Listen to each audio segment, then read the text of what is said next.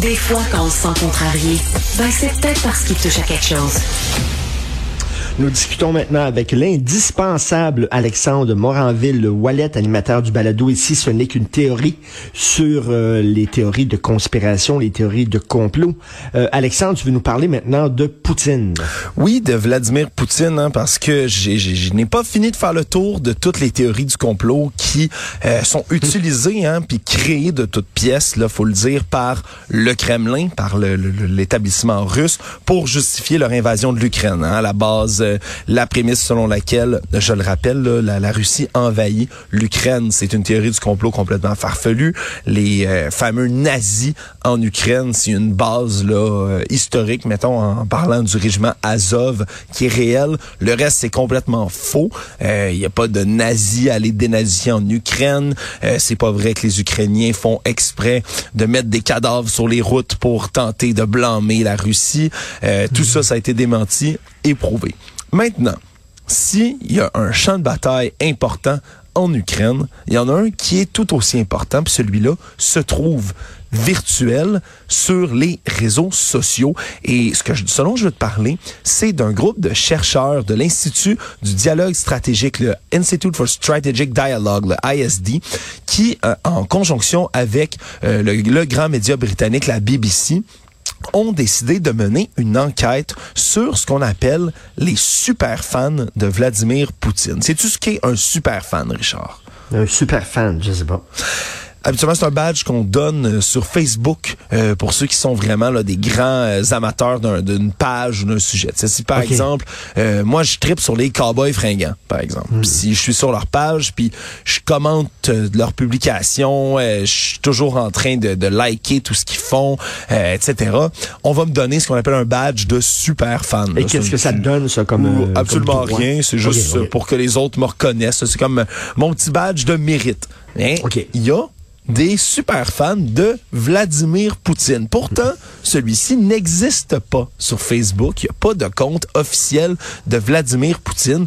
Mais ce dont euh, les chercheurs se sont rendus compte, c'est qu'il existe en ligne des groupes publics pro-Poutine qui sont extrêmement étranges parce que ils sont écrits dans un nombre de langages ahurissants. On parle d'anglais, de russe, oui, mais de farsi, d'arabe, de khmer, euh, de toutes sortes de dialectes aussi euh, en Afrique, Centrafrique. Euh, sur Facebook qui vantent les louanges de Vladimir Poutine et ça génère du trafic. Il y a près de 650 000 membres dans ces groupes-là répartis, mettons, sur une dizaine. on parle là dans le dernier mois seulement, Richard, sur ces groupes-là, 16 500 publications différentes. Est-ce que ce sont des gens qui sont payés par le gouvernement russe pour faire ça? C'est là que ça devient intéressant. Parce que ces gens-là, non seulement on les retrouve là, théoriquement, c'est très difficile de traquer ces comptes-là d'administrateurs. Et pas seulement le nombre de gens qui, qui est intéressant ici, c'est le nombre d'interactions, le plus de 3,6 millions d'interactions en ligne, les likes, commentaires, partages et autres sur les réseaux sociaux. Là, on parle seulement que de Facebook. Mais ces gens-là, les administrateurs de ces groupes-là, c'est quand on commence à s'y attarder puis à regarder là, les, les, ces fameux administrateurs qu'on comprend qu'il y a quelque chose qui cloche. Parce que, ben, il y a un profil, par exemple, qui a été répliqué au-dessus d'une dizaine de fois. C'est le même compte, le même nom, la même image, mais pourtant, ça est considéré comme des comptes différents et ceux-ci font des publications. Euh, Richard, c'est drôle, hein? aux mêmes heures de la journée, simultanément, ils repartagent tous la même photo avec tous le même texte, parfois en différentes langues. Qu'est-ce que ça allume immédiatement comme lumière? Ben, il s'agit évidemment de, de bots, comme on appelle en anglais, ou de faux comptes qui repartagent justement ces informations-là. Et tu rirais, Richard, de voir ces photos-là. Ce qui est repartagé là, sur Vladimir Poutine, c'est pas n'importe quoi. C'est des images de Vladimir Poutine qui marche avec confiance. Vladimir Poutine qui regarde de manière... Ouais, Vladimir Poutine nu torse. Vladimir Poutine ben nu torse sur un ours. Vladimir nu torse sur un lion.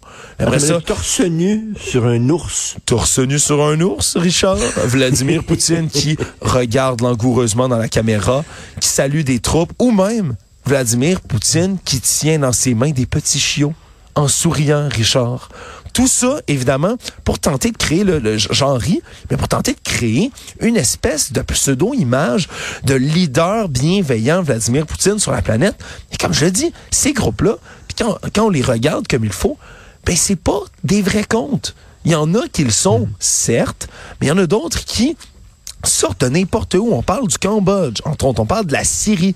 Hein? Il y a un, un utilisateur qui s'appelle Marine, entre autres. Puis ce fameux Marine-là a trois comptes différents qui gèrent trois pages différentes, puis sont tous en arabe, publient tous la même jour dans la semaine pour dire Wow, Vladimir Poutine, quel beau leader, regardez-le avec ses chiots ce que c'est, Richard, dans le, dans le langage de la désinformation.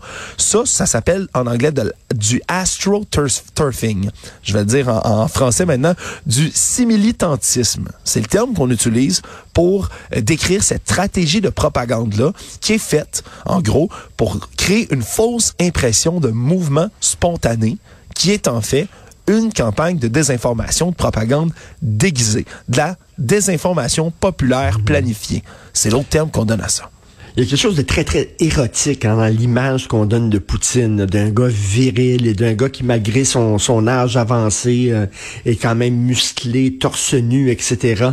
Euh, on aime les leaders virils en Russie, on dirait. Oui, puis on aime les leaders forts, puis c'est quelque chose qui trouve, on en a déjà parlé ensemble, Richard, qui trouve un, écho ici, hein, également, au, dans, les, dans les sphères complotistes, même québécoises.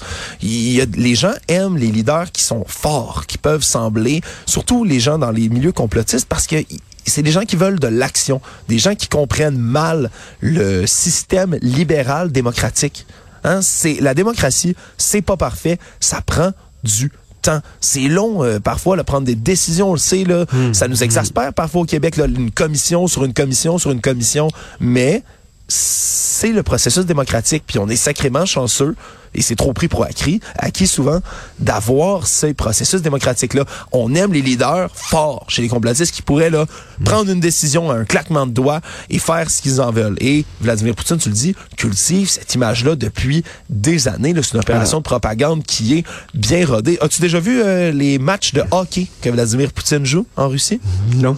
Il organise des grands euh, matchs événementiels dans lesquels le président Vladimir Poutine débarque là, en grande pompe et vient jouer au hockey. Richard, par partie, je pense qu'il compte 9 à 9 ben à 12 buts à peu près. Ben oui. Mais regardez Tout le monde se met ça. à patiner bien, bien, bien lentement, soudainement. Il est le, super le, lent. le gardien, soudainement, est pas très bon. là.